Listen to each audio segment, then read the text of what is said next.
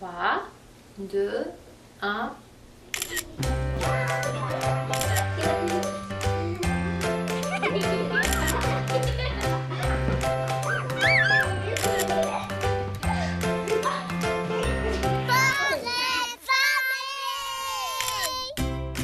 Bonjour, j'espère que vous êtes bien confortable pour ce prochain 60 minutes, l'émission Portrait de famille.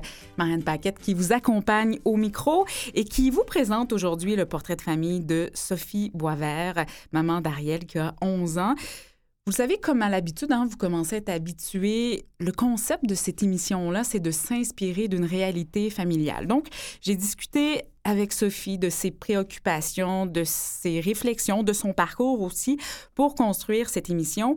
En deuxième partie, on discute avec Émilie Benoît, elle est psychologue clinicienne au CHU Sainte-Justine, d'un sujet qui est extrêmement délicat, mais très important, c'est-à-dire parler de maladie avec son enfant, notamment quand cette maladie concerne l'enfant. Donc, comment on aborde le sujet? Quand, jusqu'où on peut aller, quels termes utiliser, sont des questions essentielles, euh, mais c'est complexe et on pourra poser quelques questions. Amélie sera là pour nous éclairer sur la façon de faire.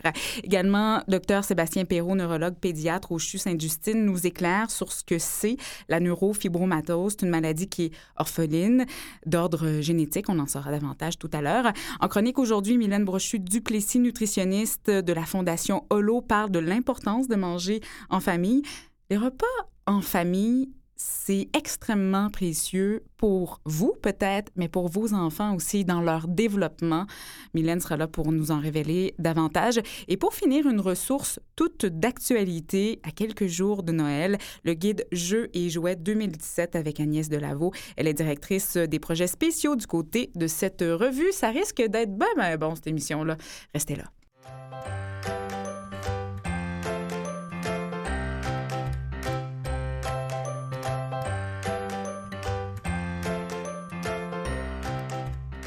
Sophie Boisvert, bonjour. Bonjour. Merci d'être là. Merci de nous présenter ce portrait de famille aujourd'hui, celui euh, de votre famille Baudouin-Boisvert, votre mari, euh, ben, futur mari, hein? Oui, oui, oui. Vous vous mariez dans un an, c'est ça? Ben, en fait, en juin. En juin. Euh, on est là aujourd'hui pour parler d'Ariel. Ariel qui a 11 ans, qui vit avec la neurofibromatose, qui est une maladie plutôt rare, assez méconnue. On est là pour en parler davantage. Euh, mais tout d'abord, cette photo que vous avez choisie de nous, proposer, qui est diffusée en ce moment sur nos médias sociaux, sur notre web. Magnifique photo qui témoigne de votre goût du voyage. Oui, tout à fait. Euh, j'avais plusieurs photos euh, que, qu'on aimait tous les trois, mais celle-là est ressortie particulièrement parce que c'était notre premier voyage à Paris. Mais c'était des moments magiques que nous y avons vécu, euh, même s'il y avait une, canicule. Euh, et il y a un moment particulier qu'on n'oubliera jamais, c'est celui où Ariel, la première fois, a vu la tour Eiffel illuminée le soir, alors qu'on était sur un des nombreux ponts à Cadenas, entre autres. Euh, et jamais j'oublierai ses yeux, son regard. C'est comme si... Euh, euh, je sais pas, c'est comme si elle avait, elle avait toujours vécu à Paris, cet enfant-là, étonnamment. Ariel, elle adore voyager. Vous voyagez avec elle depuis qu'elle a huit mois, quelque chose comme ça? Oui, on, s'était dit qu'on n'arrêterait pas de voyager euh, lorsqu'on aurait un enfant. Elle, nous suit. Elle a même plus de patience dans tous les, toutes les dédales de douane et d'avion que si on prend la voiture. Donc, oui, c'est une bonne voyageuse. Neurofibromatose, on en parle aujourd'hui, c'est la maladie avec laquelle vit votre fille. Diagnostic qui est arrivé lorsqu'elle avait trois ans et demi. Est-ce qu'il y avait des doutes, est-ce qu'il y avait des signaux qui témoignaient qu'Ariel allait pas bien ou qu'elle avait quelque chose? Non, pas du tout. Euh, en fait, les premières années euh, précédant le diagnostic, euh, on, allait souvent dans des urgences parce qu'elle était constipée. Euh, elle ne s'alimentait plus, elle ne mangeait, euh, il n'y a plus rien qui rentrait, elle faisait de la fièvre. Donc, on a fait plusieurs euh, urgences là, sur la rive sud et personne n'avait jamais levé le drapeau de quoi que ce soit. Et pourtant, elle avait des taches euh, café au lait que ma mère avait remarquées dès sa naissance. Elle m'avait dit, Ah, tu, tu surveilleras ça. Tu sais, des fois, on ne sait pas ce que ça cache.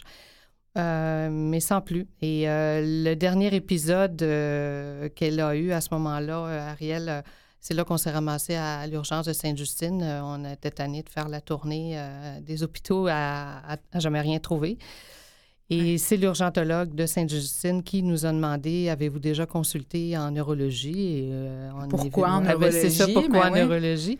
Et c'est là qu'elle nous a dit ben, il y a des taches euh, café au lait, ça cache peut-être autre chose. Et de là, bon, on est embarqué dans, dans la spirale euh, de, de Sainte-Justine avec tous les tests possibles, euh, résonance magnétique, et que le diagnostic est tombé à ce moment-là. Dans la spirale des spécialistes aussi, est-ce qu'elle a dû en voir beaucoup avant d'avoir un diagnostic? Non, non, c'était vraiment juste euh, le neurologue, la résonance magnétique, c'est tout. C'est après où on, on a poussé un peu plus, euh, parce que c'est une équipe euh, multidisciplinaire là, qui prend en charge à ce moment-là euh, les, les enfants. Donc, Mhm. après ça, on est allé un peu plus loin là, au niveau Mhm. des oreilles. On voit encore le neuro-ophtalmologiste. Ouais. Euh, donc, ça, c'est c'est un suivi aussi. Là. Et Sophie, lorsqu'on vous dit neurofibromatose, quand ce mot-là, ce terme-là tombe, qu'est-ce que ça résonne? Premièrement, c'est un terme assez méconnu. Là. Euh, ça fait quoi comme onde de choc? Euh, on ne savait pas du tout, évidemment, ce que c'était. Euh, et on, a- on nous a dit les grandes lignes euh, à l'hôpital, mais sans plus. Je pense que moi, personnellement, mes oreilles ont arrêté de, de fonctionner à ce moment-là. Je n'avais aucune idée. Mon conjoint, qui est très, très, très curieux, euh, au retour à la maison, est allé sur Internet puis il m'a demandé de pas trop lire là-dessus parce Ah que euh, ça pouvait euh, me déranger encore plus profondément parce qu'on on, s'est retrouvé dans, dans le néant, à pas trop savoir où est-ce qu'on s'en allait avec cette maladie-là. Tout était possible. Tous les scénarios étaient possibles euh, Ouais. par rapport à, à le futur. Euh, Oui. À comment comment cette ça- maladie peut se manifester. Oui. C'est une maladie qui est d'ordre génétique, donc c'est un gène défectueux qui est transmis par le parent. Euh, donc, vous portez ce gène-là, vous ou André, votre conjoint, Sophie? Oui, ben j'ai cru comprendre que c'était c'est ça le, le- le mélange des gènes qui a euh, qui, qui a causé un peu ça là. Mhm. Mais on ne sait pas encore euh, d'où Mm. ça vient, Ouais. d'où les besoins en, en recherche. Ouais. Donc, vous, le réflexe, c'est de peut-être moins en savoir au départ. Votre conjoint veut tout savoir. Quand ça arrive un, un diagnostic comme ça, euh, est-ce- on- aime mieux pas savoir ou, ou comment les mois qui suivent s'enchaînent? Euh, la filière numéro 13 est très pratique euh, dans ce, dans ce cas-là parce que euh, ça nous permet de continuer et d'avoir une certaine normalité. Euh, filière qu'on ouvre euh, à tous les six mois depuis ce temps-là. Ouais. Et, euh, et qu'on on fait face à l'inconnu à chaque fois parce qu'à chaque période de croissance, euh, on est devant l'inconnu. Qu'est-ce qui s'en vient? Qu'est-ce qui va se développer? Est-ce que ça va se développer? Alors, il y a- il y a- c'est comme ça que nous, on a, on a choisi de faire face, de garder une normalité et de, d'espérer qu'il n'y aura rien qui va se développer davantage. Oui, et que les recherches auront le temps d'avancer suffisamment pour trouver une façon de ralentir ou de contrer la maladie. Quand Ariel est née, Sophie, vous aviez 39 ans, donc une certaine forme de maturité et d'expérience. Est-ce que vous pensez que ça vous a aidé dans la réception, la gestion de cette nouvelle-là? Euh, oui, sûrement, sûrement. Il y a, il y a- il y un aspect euh, maturité. Il y, a, il y a le temps aussi. euh, quand on décide d'avoir un enfant à cet âge-là, euh, on est prêt à sacrifier beaucoup de choses, ce qui n'est pas vraiment un sacrifice parce que c'est, de l'amour de toute façon. Et donc, peu importe que l'enfant soit malade ou pas, je ne voyais pas de... Pour moi, c'était, ma vie, ouais, on l'accueille et on, Ouais. on, on fait avec et on trouve des, des solutions. En même temps, et même Mathieu, euh, derrière sa console, l'a remarqué, lors de votre arrivée, vous avez une poignée de main solide, un sens de l'humour qu'on remarque tout de suite, beaucoup d'aplomb. Ça aussi, ce sont des qualités qui ont été développées avec les années ou qui étaient déjà là comme un outil pour se dépatouiller avec cette nouvelle? Euh, oui, j'ai toujours eu, j'ai toujours été quelqu'un qui avait euh, cette personnalité-là. Ça peut être sorti plus euh, début trentaine, je dirais, mais c'est garder espoir. oui, oui, c'est ça. Donc non, ça, ça m'a aidé certainement. Il y, a, une force en moi, c'est sûr. Oui. oui, tout à fait. Lorsqu'on s'est parlé au, tout début, Sophie, et que l'on a décidé de présenter votre portrait de famille, pour moi, ça allait de soi qu'il fallait expliquer aux gens qui nous écoutent c'est quoi la neurofibromatose, tous les ressorts que ça peut engendrer, les manifestations, les effets, la recherche. Et ça nous prenait un professionnel de la santé, un spécialiste. Donc, on se dirige euh, du côté euh, du CHU Sainte-Justine pour parler avec Dr Sébastien Perrault. Il est neurologue, pédiatre et chercheur.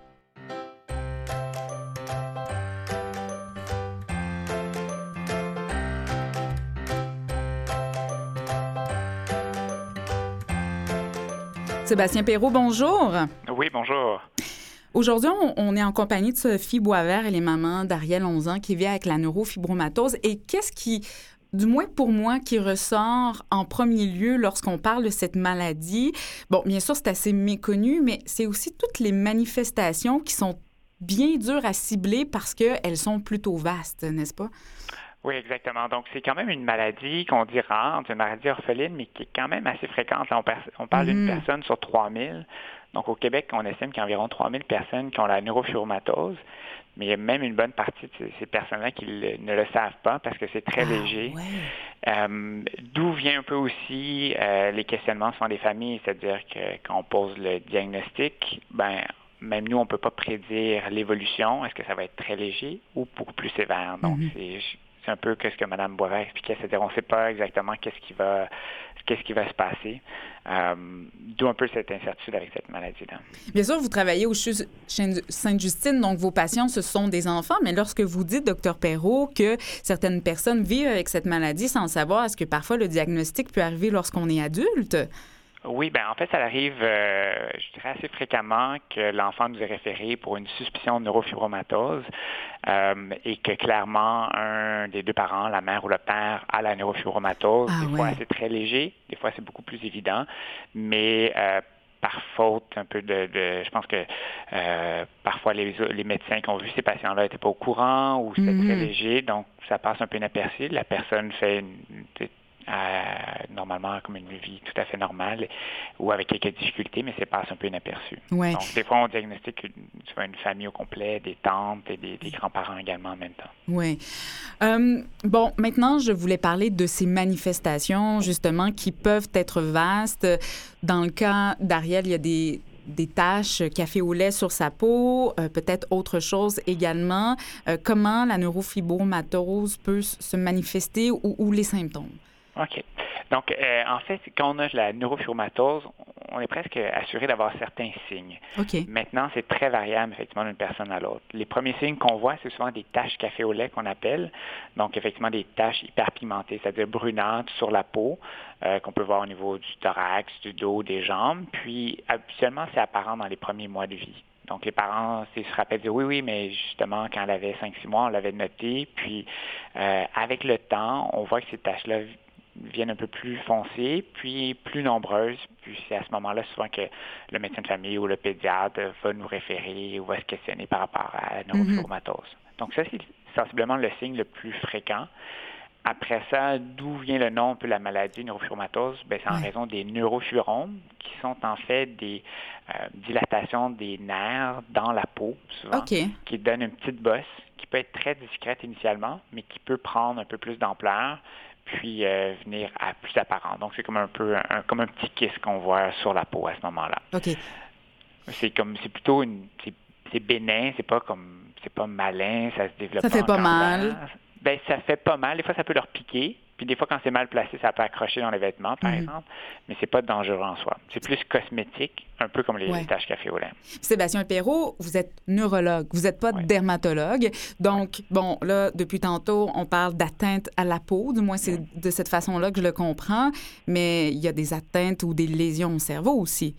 C'est ça. Donc, nous, on est impliqués avec cette patient-là, puis dans la clinique, en raison, c'est effectivement une maladie qui touche la peau, donc c'est pas la même manifestation, mais qui touche tous les organes et donc le système nerveux central, le cerveau à ce moment-là. Ce qu'on va voir du côté euh, du cerveau, en fait, c'est la plupart, en fait, les choses qu'on voit le plus souvent, c'est euh, certaines, par exemple, difficultés de concentration. on parle de troubles uh de l'attention, d'hyperactivité, euh, des fois certaines difficultés d'apprentissage. Euh, c'est environ 60% des patients qu'on va voir certaines difficultés à ce niveau-là, mais dans, encore là d'un degré très variable. Oui. Et on ne sait pas comment la maladie peut se développer. vos patients, docteur Perrault, leur développement, ça se passe comment à moyen ou, long terme? Bien, habituellement, ça se passe quand même bien. Des fois, il y a certaines étapes, surtout quand on les suit depuis quand ils sont très jeunes, euh, qui peuvent prendre un peu plus de temps. Donc, par exemple, la marche, bien, des fois, c'est pas exactement un an, mais ça va être un peu plus tard, 15, 16 mhm. mois, parce qu'ils ont un peu plus de faiblesse des muscles au niveau du, euh, du thorax, par exemple, pour se, bien se maintenir. Euh, des fois, le langage peut être, euh, un peu plus long à acquérir. Donc, un peu notre rôle, c'est pour ça qu'on veut voir les patients plus jeunes, c'est vraiment tout mettre en place pour optimiser le développement. Puis s'il y a des choses que ça prend un peu plus de temps, mais on, met en place les services avec mm ergothérapie, physiothérapie, orthophonie. Il n'y a pas de traitement à proprement dit pour euh, traiter la neurofibromatose, probablement des habitudes de vie à privilégier.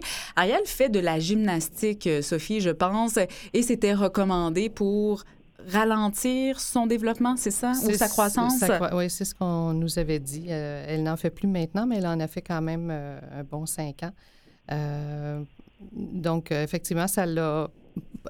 on nous avait dit que ça ralentissait le, processus de croissance, en fait. OK. Ce qui était bon dans son cas. Et elle fait de la danse aussi. donc, c'est bon pour l'équilibre aussi, ah, parce que... Chaque fois qu'elle fait les, examens en neurologie, on lui demande de, sauter sur un pied ou sur l'autre juste pour voir son degré mm-hmm. d'équilibre. Apparemment qu'il y a un, effet aussi de ce côté-là. Mm-hmm. Donc, activité physique, sport, c'est une prescription à vos petits patients, docteur Perrault. Oui, exactement. Donc, c'est sûr que s'il faut, on met en place la physiothérapie, mais à cet âge-là, le jeu, euh, que ce soit des cours de natation, de gymnastique, effectivement, ça stimule le développement. Donc, c'est sûr que c'est quelque chose qu'on privilégie, puis qu'on espère que les, patients continuent à l'âge adulte, euh, justement parce qu'on veut que... parfois, il y a un vieillissement plus rapide des vaisseaux, donc on veut justement euh, garder un bon niveau de forme, éviter d'avoir une bonne diète, puis éviter de fumer par la suite. Mm-hmm. puis quand ils sont plus jeunes, c'est ça, de vraiment de de commencer des bonnes habitudes de vie le plus tôt possible. Maladie orpheline, mais quand même assez fréquente. Évidemment, on ne peut pas vous laisser partir, docteur Perrault, sans parler de recherche et le nerf de la guerre. Et je pense que ça... Sophie a une réaction, vous ne la voyez pas, Sébastien Perrault. Évidemment, ça concerne beaucoup les parents. On mise là-dessus, on a énormément d'espoir. Vous êtes chercheur clinicien. Vous, votre angle de, recherche est la prise en charge des enfants et de leur famille. Comment on assure justement cette prise en charge pour qu'elle soit maximale? Euh, ben, pour la prise en charge qu'on a comme développé au CHU Sainte-Justine, c'est avec euh, bon, on a un infirmière pivot, mais c'est vraiment d'avoir une clinique qui regarde tous les aspects de la neurofibromatose, donc pas juste les manifestations cutanées, mais aussi l'impact sur le développement, euh, puis d'assurer qu'il y a une continuité, puis les familles se sentent accompagnées là, justement dans dans le processus, mais aussi de mettre les autres euh, spécialités en relation, donc c'est-à-dire faciliter que le suivi en orthopédie soit un besoin ou en neurochirurgie également. Donc vraiment de prendre, d'accompagner la famille du diagnostic jusqu'à l'âge adulte, puis faire le transfert également pour continuer les soins à l'âge adulte. Donc ça, c'est un but. Mais euh, au point de vue de la recherche également, on cherche à mieux diagnostiquer ces patients-là. Donc, euh, par exemple, on, on, fait un suivi régulier en ophtalmologie parce qu'on mhm. peut développer des tumeurs au niveau des nerfs optiques. Mais c'est souvent difficile à évaluer, donc on est en train de développer des nouvelles techniques pour mieux diagnostiquer ces patients-là. Euh, par la suite, il y a des complications qu'on peut voir avec euh, des tumeurs qu'on appelle au niveau des nerfs, euh, des tumeurs plexiformes, qui sont beaucoup plus volumineuses que ce qu'on voit Plexiforme, qui signifie? Ça veut dire que c'est un peu comme les neurofibromes qu'on a sur la peau, mais sur des nerfs beaucoup plus Ah, importants. C'est Mm. très volumineux, ça peut causer des problèmes de, de compression au niveau abdominal ou au niveau du cou. C'est plutôt rare, je veux dire c'est moins de 20 que ça chez les patients, mais ça peut être problématique et on n'a pas de bon traitement jusqu'à présent pour traiter ces lésions-là. Donc on a par exemple une étude qui vise à évaluer l'efficacité d'un médicament. Pour ces lésions-là. Et j'imagine, docteur Perrault, c'est de sensibiliser les spécialistes de la santé parce que, bon, tout à l'heure, on parlait de, de prise en charge rapidement, qu'il y a beaucoup ben, qu'il y a des patients qui pourraient vivre avec cette maladie sans le savoir. Euh, si les médecins de famille sont au courant ou d'autres spécialistes de la santé, ça peut faciliter la prise en charge, justement, et- et les suivis. Oui, tout à fait. Donc, c'est sûr qu'il y a encore beaucoup de- de- d'enseignements à faire auprès des collègues, que ce soit en neurologie, mais aussi des médecins de famille et pédiatres, pour mieux comprendre la maladie puis mieux la reconnaître. Donc, euh, ça peut passer via, euh, il y a des conférences qui sont organisées, par exemple, à chaque année. euh, en créant des, des personnes ressources un peu aussi dans les régions qui ont une certaine expertise, là, sans avoir de clinique de neurofibromatosis, mais qui voient plus de patients, donc euh, qui viennent des, des alliés importants là, pour, Mhm. euh, pour le suivi et la prise en charge de ces patients-là. En terminant, docteur Perrault, Sophie, elle a une question pour vous. Euh, Est-ce que, est-ce que vous aimeriez la poser, Ah, Sophie, oui, cette question? bonjour, docteur Perrault. Oui, bonjour. Euh, en fait, euh, j'étais curieuse de savoir, est-ce qu'après la croissance euh, adulte, euh, est-ce que ça arrête à un moment donné l'évolution de la maladie? Euh, Est-ce qu'on va avoir la tête tranquille après un certain temps? C'est qu'en fonction de chaque âge, il y a, il y a différentes euh, manifestations qui peuvent apparaître. Comme par exemple, après l'adolescence, on voit moins de taches café au lait apparaître. Ils viennent plus Mhm. estompés, euh, c'est plus discret. Les neurofibromes peuvent progresser davantage à des périodes plus euh, où il y a des changements au niveau hormonal, par exemple à l'adolescence ou pendant les grossesses. Mais ça, ça peut comme continuer plus tard. Mhm. Euh, les gliomes, les tumeurs qu'on parlait au niveau des nerfs des yeux, ça, c'est quelque chose plus de l'enfance. À l'âge adulte, on n'en voit pas. Euh, Et puis, euh, mais il faut avoir un bon suivi médical également par la suite pour la pression, pour s'assurer qu'il n'y a pas de nouveaux symptômes qui, qui, qui se développent. Mhm. Donc, c'est juste de rester vigilant puis avoir un suivi régulier avec un médecin. Euh, Vous allez continuer à aller euh, à faire vos suivis, Sophie, avec Ariel aux six mois. Ça, c'est sûr.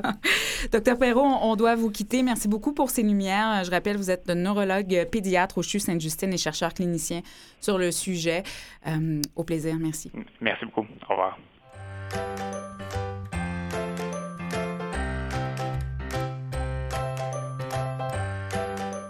Bonjour Mylène. Bonjour. Merci d'être là. Mylène Brochu-Duplessis, nutritionniste à la Fondation Holo, qui est un mois important pour, euh, pour vous, pour votre organisation, Mylène, le mois de la famille Oui, euh, chez Holo. Oui, en effet. Donc, euh, c'est le mois qu'on veut euh, justement, là, euh, qu'on veut rassembleur, étant donné qu'on est le mois de décembre avec la famille, Noël, tout ça. Donc, on, s'est dit pourquoi pas. Oui, oui, il y a une, vidéo YouTube d'ailleurs qui a été créée chez vous qui met en vedette des mamans qui bénéficient de vos services chez Holo. Ben, on va la partager bien sûr ici au Canal M. On est ensemble, Mylène, pour parler de l'importance des repas partagés en famille. C'est une valeur qui est importante pour la famille de Sophie et de toute façon, on trouve que c'est important aussi d'en parler. Parfois, c'est un peu oublié ça, hein, parce que ça va tellement vite, nos, rythmes effrénés, travail, euh, euh, métro, euh, bon, responsabilité, activités euh, parascolaires, tout ça. Le temps de se réunir, c'est précieux et ça a des impacts pour les enfants aussi. Oui, tout à fait. En fait, mais la raison principale pour pourquoi manger en famille, ben, c'est d'abord et avant tout parce que c'est agréable, parce que c'est plaisant. Ouais. Mais euh, il y a effectivement des études qui ont démontré qu'il y a beaucoup d'impacts positifs sur le développement des enfants, que ce soit au niveau de la saine alimentation, donc euh, plus de consommation de- d'aliments de, grains entiers, de fruits et de légumes, moins d'aliments frits aussi.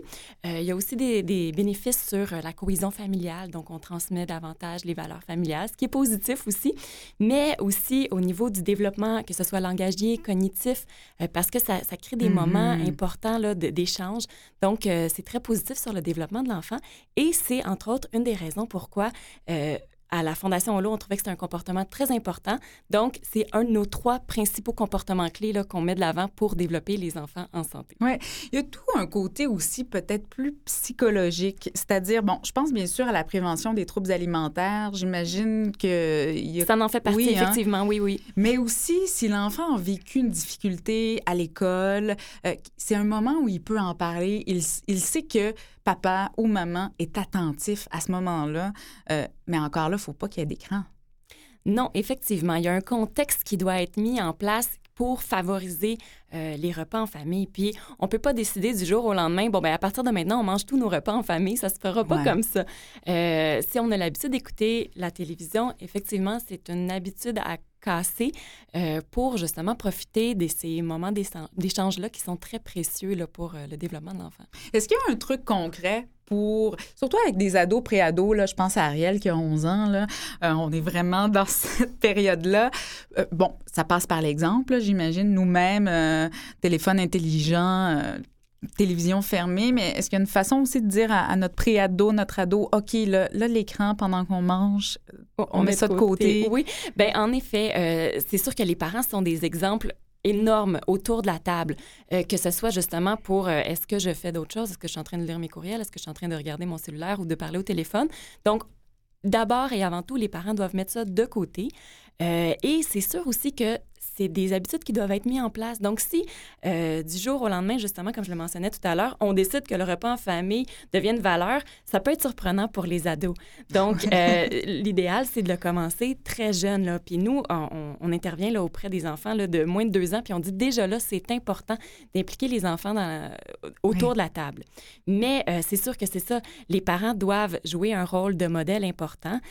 donc, manger avec les enfants, ne pas avoir de distraction et euh, de s'écouter aussi à travers ça. Donc, euh, tout le monde a, la place pour euh, discuter autour de la table. Et de cuisiner aussi, hein? Ça fait partie du processus de la préparation du repas. Mais c'est ça, en fait, souvent on va penser au repas en famille, mais c'est juste le moment autour de la table, mais il y a tout ce qu'il y a avant ça aussi, même la planification des repas, euh, parce qu'en planifiant d'avance, ben, ça diminue le stress. Donc, ça fait en sorte que les parents vont peut-être être plus à l'aise de euh, consacrer un moment là, où tout le monde peut être tranquille, avoir le repas en même temps et manger tranquillement. Oui. On disait, si à la base, manger en famille, c'est pas dans vos valeurs ou dans votre routine déjà établie de commencer du jour au lendemain, ça peut être un peu brusque. Comment on se donne des objectifs réalistes, Mylène? Bien, c'est sûr que c'est de partir de où on est actuellement. Est-ce qu'il y a déjà des repas en famille? Si oui, bien, tant mieux, on va en profiter, on va, on va les optimiser. Euh, et même s'il y en a déjà quelques-uns, mais peut-être que c'est d'y aller progressivement en se mettant des objectifs réalistes. Donc, peut-être qu'un de plus par semaine, ça peut être déjà un gros défi, étant donné que souvent les familles ont beaucoup de contraintes. On parlait de contraintes de temps, euh, peut-être d'activités aussi parascolaires. Euh, donc, c'est de prendre en considération tout ça. Il euh, faut prendre en considération aussi qu'il n'y a pas seulement sept repas dans la semaine. Euh, il y a aussi les déjeuners. les déjeuners aussi, ça peut être un moment particulier là, pour qu'on peut prendre du temps pour discuter ensemble, même si des fois on est un peu à la presse. De prendre un petit dix minutes quand même, ça peut être intéressant. Ou le week-end. Oui, hein? tout à fait. De dire, OK, ben la semaine, on peut pas, on est trop précipité, mais la fin de semaine, ce sont nos moments, ils sont précieux. Vous cuisinez un petit peu avec Ariel, Sophie, rapidement? Oui, surtout les desserts. Hum. Mylène Brochu-Duplessis, nutritionniste à la Fondation holo.ca. Merci beaucoup. Merci.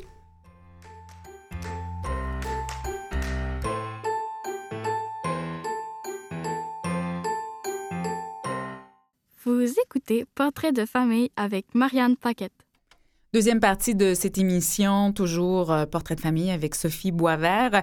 Tout à l'heure, on parlera avec Agnès Delavaux. Elle est directrice des projets spéciaux chez Protégez-vous et on parlera d'un sujet qui pourra intéresser des parents qui se posent des questions, à savoir c'est quoi le bon cadeau, oui, qui saura amuser ou divertir euh, mon enfant, mais qui est sécuritaire, qui est éducatif, qui est local aussi. Hein. De plus en plus, on a envie d'acheter des produits québécois faits ici par des créateurs d'ici.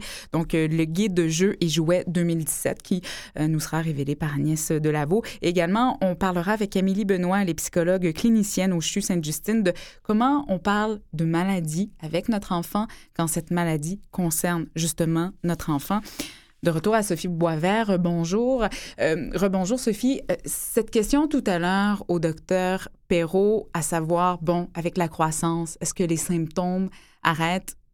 Vous espériez un oui, j'imagine, euh, Sophie? Oui, tout à fait. Oui, j'espérais un oui. euh, parce qu'on on va rester dans cet état-là de filière numéro 13 qu'on ouvre et qu'on ferme Ouais. encore longtemps. Euh, Oui. Mais c'est ça. L'important, je pense, euh, pour nous, en tout cas, tout comme pour Ariel, euh, c'est de, de continuer une certaine normalité puis de ne pas en faire une victime. Tout va Ouais. bien. Euh, tout se passe bien jusqu'à maintenant. Elle est suivie et ça, et l'équipe du CHU Sainte-Justine, quand on est pris en charge là-bas, tout, tout roule, tout coule, tout va bien. Euh, fait que j'ai pas de j'ai pas d'in- d'inquiétude euh, Et de focaliser sur le moment présent. tellement, Ouais. vraiment. Ça, c'est quelque chose qui s'apprend ou qu'on qu'on a, que vous aviez à Euh, l'origine? je- je- non, j'ai pas, pas toujours été comme ça, mais je pense que le, le diagnostic a, a fait en sorte qu'on on s'est ravisé un peu, euh, autant euh, mon conjoint que moi, par rapport à. À- c'est ça, la, la perspective de vie professionnelle a changé un peu, je dirais. Aussi. Euh, donc, euh, Vous êtes resté à la maison euh, suite au diagnostic, euh, mettons vers trois ans et demi, là, au diagnostic d'Ariel. L'année, l'année d'après. L'année Parce que d'après. là, j'étais vraiment contre mes valeurs, euh, autant de maman qui travaille que confrontée à ce diagnostic-là. Ça m'a, euh, ça m'a donné euh, un choc et euh, j'ai, dé- j'ai décidé de, de passer un peu de temps à la maison. Euh, donc, c'est ça, je pense que c'est important de, de prendre du temps, euh, de vivre au jour le jour, mais ça, je pense que c'est un apprentissage d'une vie. euh, Ouais. on- Oui, et en même temps, c'est un beau cadeau à offrir à un enfant.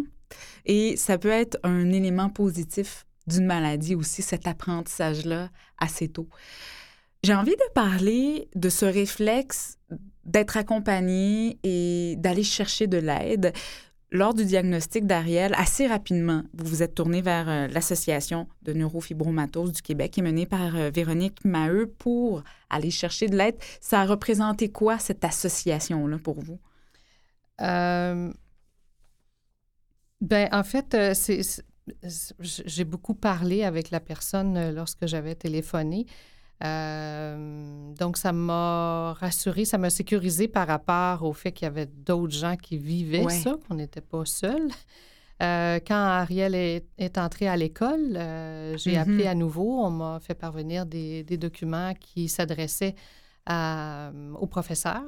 Ah oui, parce ben que oui. c'est très, très peu connu de la population générale, mais aussi et surtout dans le milieu de l'éducation. Et ça, je trouve ça un peu dommage. Euh, tantôt, je parlais des hôpitaux, euh, qui, les, les- les urgentologues ne connaissaient pas ça du tout, ce qui est une chose, mais le milieu éducatif non plus euh, ne connaît pas euh, la maladie. Alors, de fournir ce livret-là aux professeurs, ça- et à chaque année, on, on valide certaines choses par rapport à Ariel avec euh, Ben oui. les professeurs. C'est à refaire Donc, à chaque euh, année avec le nouvel enseignant. Oui, ça, c'est le, ouais, ça, c'est le, le côté un peu moins le fun. Ouais.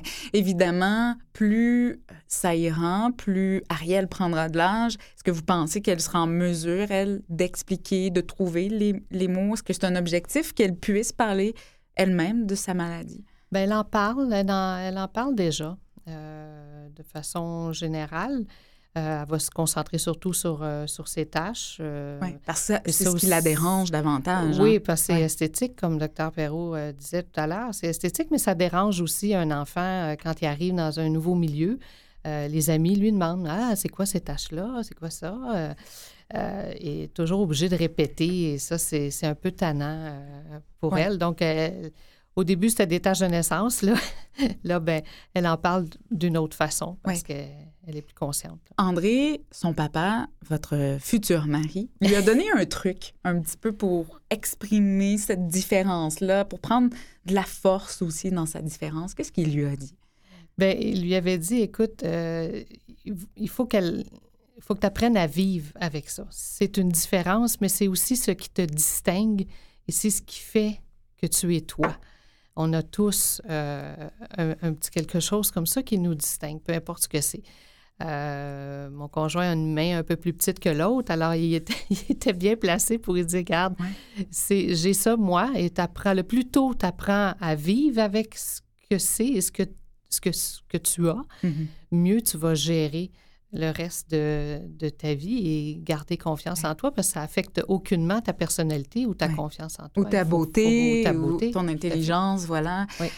Ariel, euh, est-ce qu'elle a vécu de l'intimidation par rapport justement à ces tâches-là qui peuvent la différencier ou euh, faire qu'elle se distingue des autres à quelque part? Bien, elle en a vécu en deuxième année, l'intimidation, mais je ne crois pas que c'était lié euh, aux tâches. Je ne crois Mhm. vraiment pas que c'était lié à ça. Mais. Elle est peut-être plus sensible ou elle- oui, réceptive. Oui, Ouais. elle, elle est plus, effectivement, elle est plus sensible à ça et elle, appréhende un peu euh, le changement d'école euh, de secondaire par Ah oui, rapport à ça, ben parce oui. que là, tout va être à refaire encore. Ouais. Euh, Elle ça, est en sixième année, c'est ça. c'est- oui. Charnière. Oui. là. Et ce passage-là, il est stressant pour tous les enfants. Oui, puis pour plusieurs raisons. Euh, la- L'adolescence, on sait, au niveau cognitif, euh, il y a des gros changements qui, s- qui, qui sont, qui font partie du processus. de- dans, dans le cerveau même, il y a des changements. Mais en plus de ça, tu as, tout, euh, bon, euh, on ne se le cachera pas, tu as tous les changements hormonaux aussi, plus le changement d'école, le, le changement d'amis. Alors, ça va être des, des grosses choses qui vont arriver en même temps qu'il va Mhm. falloir euh, l'outiller euh, pour, et l'accompagner surtout Mhm. dans, dans tout ça. Cette, On le disait, Sophie, de plus en plus, Ariel arrive elle-même à trouver les mots, à expliquer, que ce soit aux amis, sa maladie. Vous, vous avez dû, à un moment donné, avec André, dire, OK, on, on lui en parle, euh, on doit lui dire. Ça s'est passé comment, ce processus-là? de façon assez inattendue, en fait. Euh, on revenait d'un rendez-vous chez l'optométriste et j'étais seule avec elle. Et euh, j'avais dû parler de la neurofibromatose avec l'optométriste. Et euh, de retour dans la voiture, Ariel m'a demandé c'était quoi. Mhm. Et là, j'étais un peu sans voix parce que je n'étais pas préparée, euh, malgré le fait que je faisais... Elle avait peut-être 8 ans à l'époque. Alors, euh, je lui ai dit que c'était ses tâches euh, de naissance. Euh, donc, c'est comme ça que j'ai Ouais. expliqué. Parce qu'à un moment donné, il faut, je pense aussi, il faut y aller avec une certaine délicatesse, puis il ne faut pas trop en mettre non plus Ouais. parce que il n'y a pas rien d'autre pour l'instant en ce Ouais. qui la concerne. Ouais. Il faut savoir doser, il faut quand même expliquer. Il y a parfois une, une culpabilité aussi de savoir euh, est-ce que je lui en ai assez dit, pas assez. On va en discuter davantage avec Amélie Benoît, elle est psychologue clinicienne au CHU Sainte-Justine et on la joint à l'instant.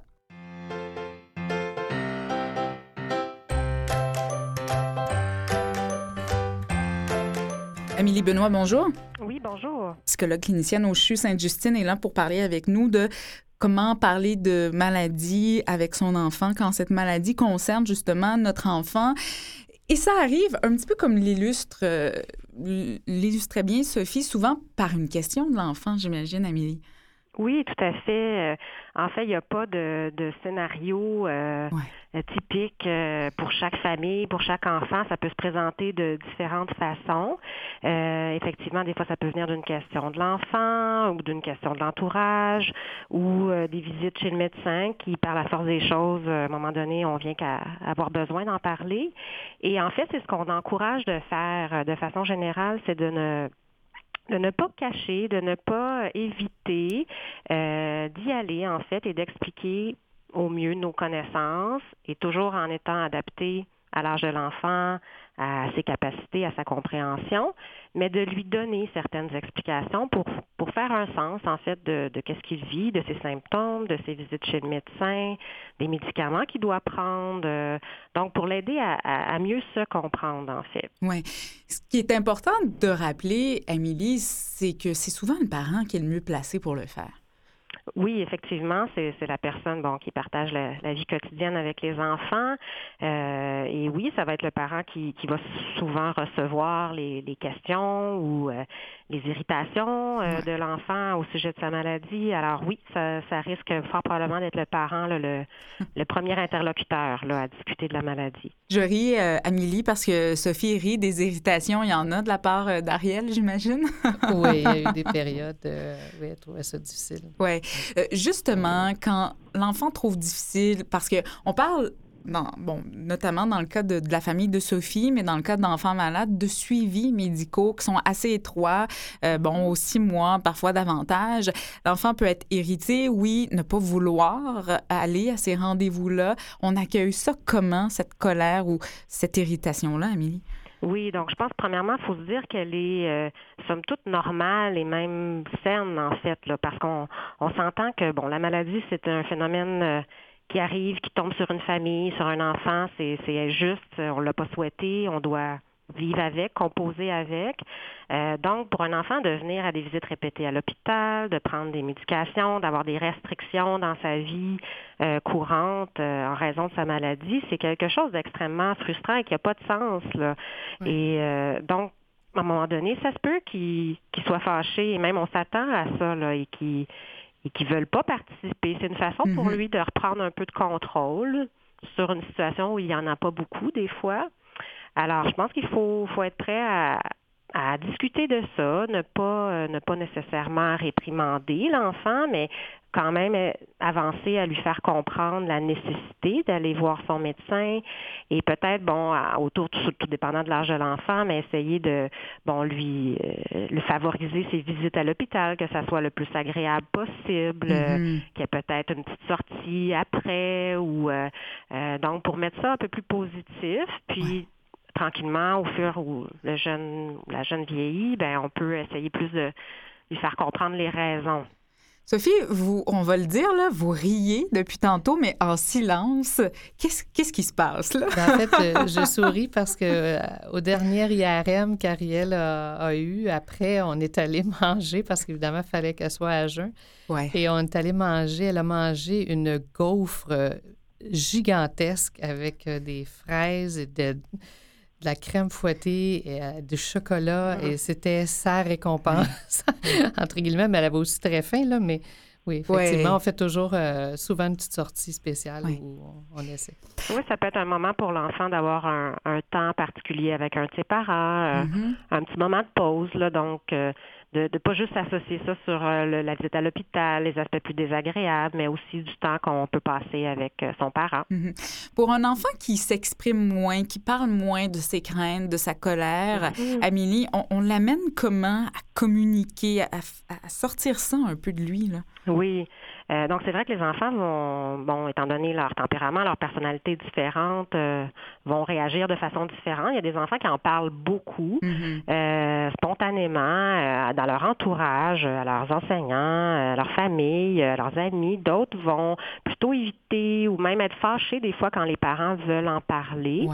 ça aussi, il faut, faut quand même respecter ça, mais je pense que progressivement, il faut que le, le parent ou les gens de l'entourage, les professionnels soient disponibles et quand même fournissent certaines explications, mais tout en acceptant que l'enfant veut peut-être pas en parler plus à l'heure mm-hmm. actuelle, mm-hmm. mais se montrer disponible et euh, des fois peut-être utiliser d'autres moyens d'en parler, peut-être des livres ou euh, euh, des émissions qui tournent autour de ce thème-là. Des fois, ça peut en passant par quelqu'un d'autre, des fois ouvrir un peu la possibilité d'échanger sur le sujet.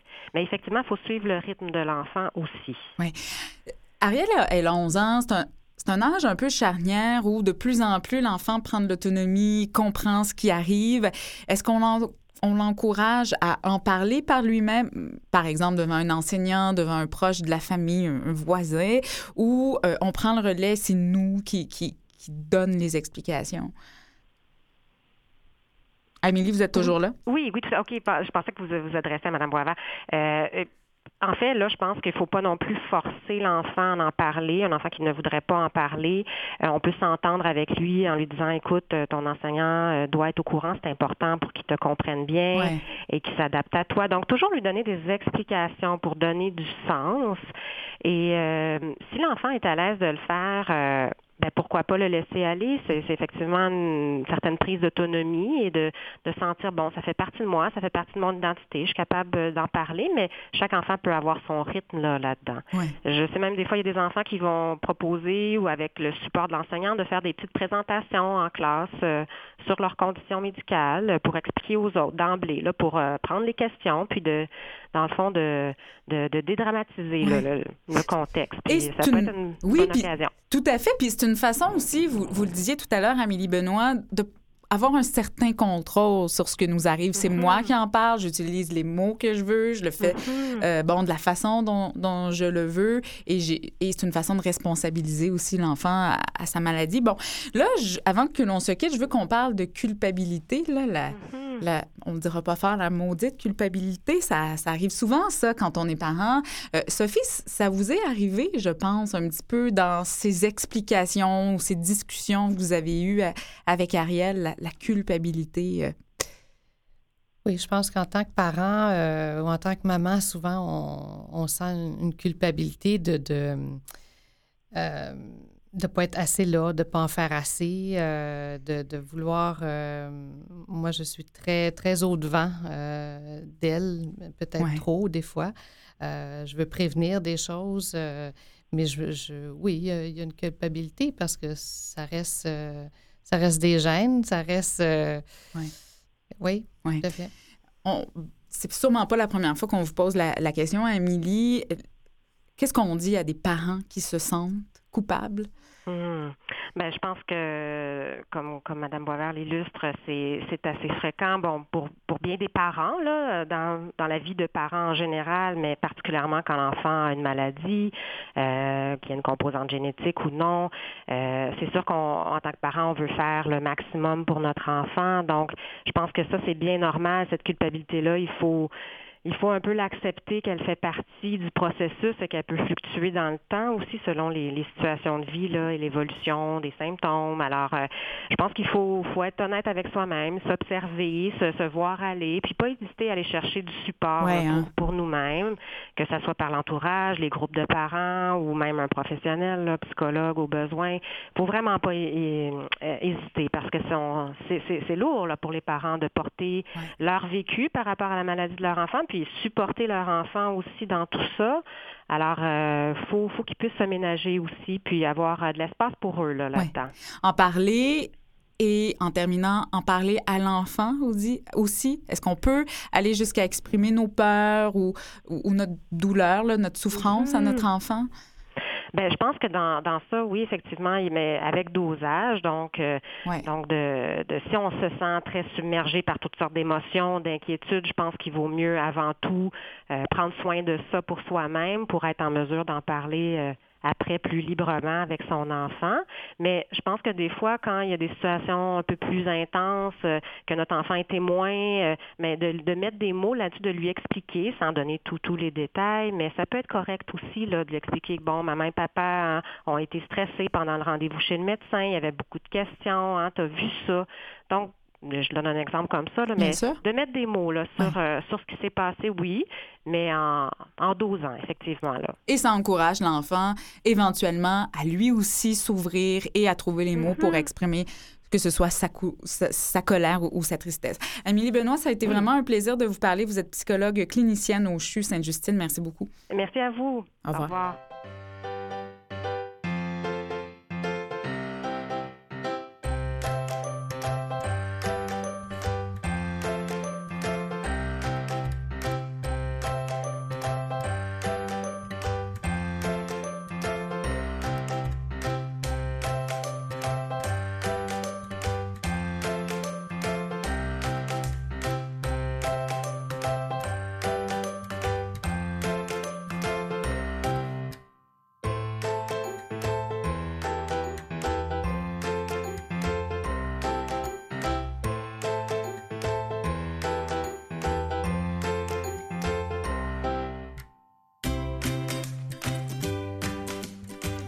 Agnès Delaveau, bonjour. Bonjour. Vous êtes directrice des projets spéciaux chez Protégez-vous et là pour nous parler d'un sujet d'actualité à quelques jours, là, une dizaine de jours à peu près de Noël.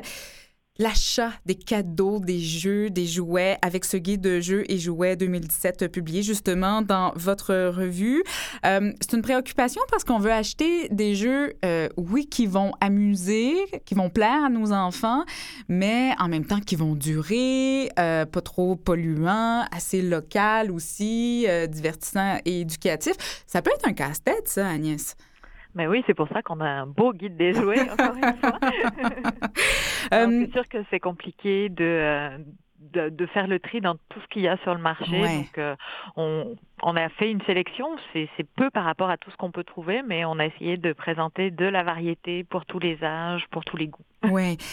Et avec ce souci-là de consommer local, euh, pourquoi c'est une valeur qui pourrait être de plus en plus importante, notamment chez les Québécois? Ben c'est, euh, on le voit pour toutes sortes de produits. Puis c'est vrai que dans le domaine euh, du jeu et du jouet, il y a beaucoup de choses qui se font. Alors ce n'est pas forcément. En fait, il y a deux types de produits québécois dans dans nos, dans notre guide, dans les, les, le test classique. En fait, ah. on va retrouver des produits, des jeux de société notamment, qui sont euh, faits, au, faits au Québec ou inventés au Québec. En fait, l'éditeur mm-hmm. est au Québec, mais la fabrication se fait soit en Europe de l'Est, soit en Chine. Mais aussi cette année, c'est une nouveauté. On a fait un sujet sur vraiment euh, les articles, les produits 100% québécois, parce que c'est un marché qui est un peu en dehors en fait des circuits traditionnels. Euh, on va plutôt les trouver dans, on va plutôt trouver ces jouets dans des salons, sur internet ou des choses comme ça. Et là, c'est vraiment des produits 100% locaux, mais c'est des produits faits, c'est à la limite de l'artisanat en fait. C'est vraiment autre chose, mais les deux se trouvent et les deux sont intéressants. Oui, et ce qui est intéressant, c'est que le jouet est là bien sûr pour ou le jeu amuser l'enfant, mais il devient aussi un objet, un peu comme un, livre là, que l'on garde dans notre bibliothèque, qu'on aime voir, que l'on aime feuilleter. Euh, ben, le jouet prend ou le jeu prend cette importance-là. Euh, je veux aller justement dans l'une des sections assez importantes de votre guide, Agnès, c'est les jeux de société. Euh, les, mm-hmm. quels sont les jeux testés et ceux recommandés. J'aimerais ça qu'on s'intéresse notamment à la, à la tranche d'âge 9-12 ans parce que Ariel, la, fille de Sophie, a 11 ans. Donc, on, va s'intéresser à, à, cette tranche d'âge. Oui, oui, voilà. Euh, en fait, euh, dans les, jeux de société, on a euh, cette année on, on, en recommande 30. Mhm. Donc, et, ils sont répartis en trois catégories les jeux familiaux, les jeux de party et les jeux experts. La catégorie expert, en fait, pour la catégorie expert, c'est des jeux dont les parties durent au moins une heure. Donc c'est, il faut avoir du temps, il faut aimer aussi. Souvent c'est des jeux de plateau, il y a de la stratégie, c'est, euh, mais c'est tout aussi intéressant et il y en a aussi à partir de, de 9 ans euh, sans problème. Donc euh, cette année, parmi les, les 30 qu'on a testés, il y en a 8 qui sont vraiment d'excellents jeux, à qui on a donné, nos testeurs ont donné 5 étoiles. Mm-hmm. Donc, de. Oui, et dans toutes les catégories. Ça fait que si on préfère les jeux de party avec des parties courtes, on va en trouver des très bons. Il y a notamment euh, Codename qui est un, jeu euh, qui se joue en équipe et il faut faire deviner des mots sur un plateau à son partenaire sans que l'équipe adverse euh, puisse deviner les mots à son mhm. tour. Et par exemple, ça c'est vraiment c'est des parties vraiment très courtes. en 15 minutes, on a fait une partie, donc on a envie d'en refaire une autre. Ça occupe bien un après-midi. Oui, oui, oui. Bon, dans, dans, les jeux, euh, dans les jeux familiaux aussi, on a trouvé par exemple euh, 5 étoiles pour le, le jeu Docteur Panique. Là, c'est un jeu coopératif en fait où les joueurs incarnent des médecins à l'urgence et ils doivent sauver leurs patients. En 12 minutes, la partie est faite. En 12 minutes, on doit sauver son patient.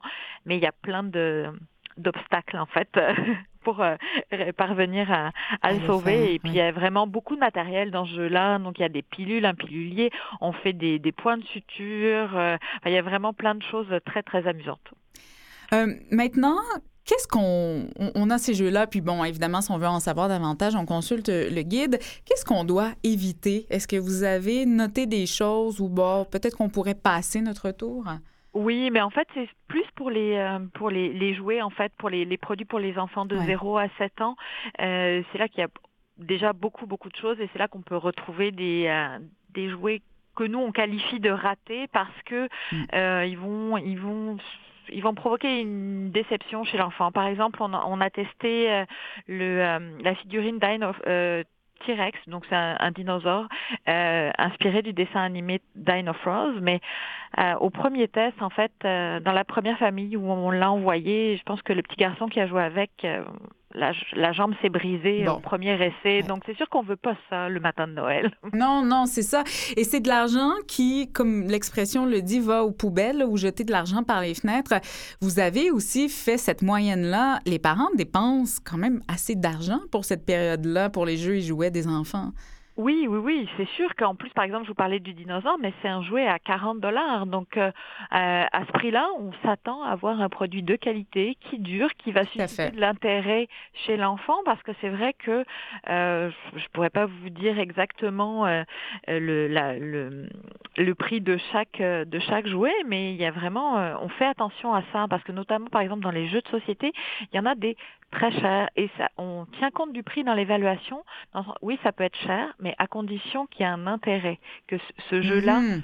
dure longtemps, qu'on puisse rejouer plein de fois sans se lasser. Parce que sinon, si on a fait le tour du jeu rapidement, ben, on a c'est un peu de l'argent euh, euh, jeté par les fenêtres. Oui, oui, et c'est une, une, valeur de consommation. Et justement, il y a un article aussi qui nous dit, ben, peut-être que moins de cadeaux, c'est aussi synonyme de plus de plaisir. En, terminant, Agnès, en quoi euh, c'est important de sensibiliser les parents à ça? Ben c'est important parce que ben c'est sûr c'est une histoire de consommation aussi et de surconsommation et puis c'est pas parce qu'un enfant va être couvert de cadeaux euh, qu'il va être plus heureux ou le mieux c'est peut-être de sensibiliser les parents mais aussi les enfants à la surabondance, puis ben, peut-être de faire une rotation dans les jouets, d'aller, par exemple, on, on, conseille par exemple d'aller à la joujoutech pour en emprunter. Pourquoi pas? Ça mm-hmm. peut être une solution. Tout à fait. Ou euh, quand on en reçoit, ben, faire un échange de cadeaux avec les amis. Oui. Sophie, euh, rapidement, Agnès, euh, Ariel, plutôt, elle veut quoi à, Noël?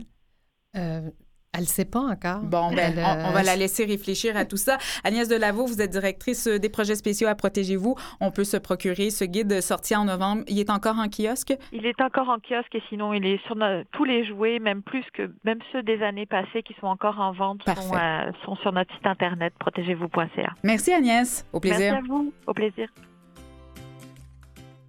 Sophie Boisvert, j'avais fermé votre micro. Merci beaucoup pour cette euh, participation. Salutations à Ariel, euh, bien sûr, et merci pour ce partage. Merci. On lui souhaite de trouver son cadeau pour Noël. Euh, merci à tous les participants de cette émission. Merci à Mathieu Tessier derrière sa console. C'est Marianne Paquette au micro. On vous redonne rendez-vous la semaine prochaine. Bye bye, portez-vous bien.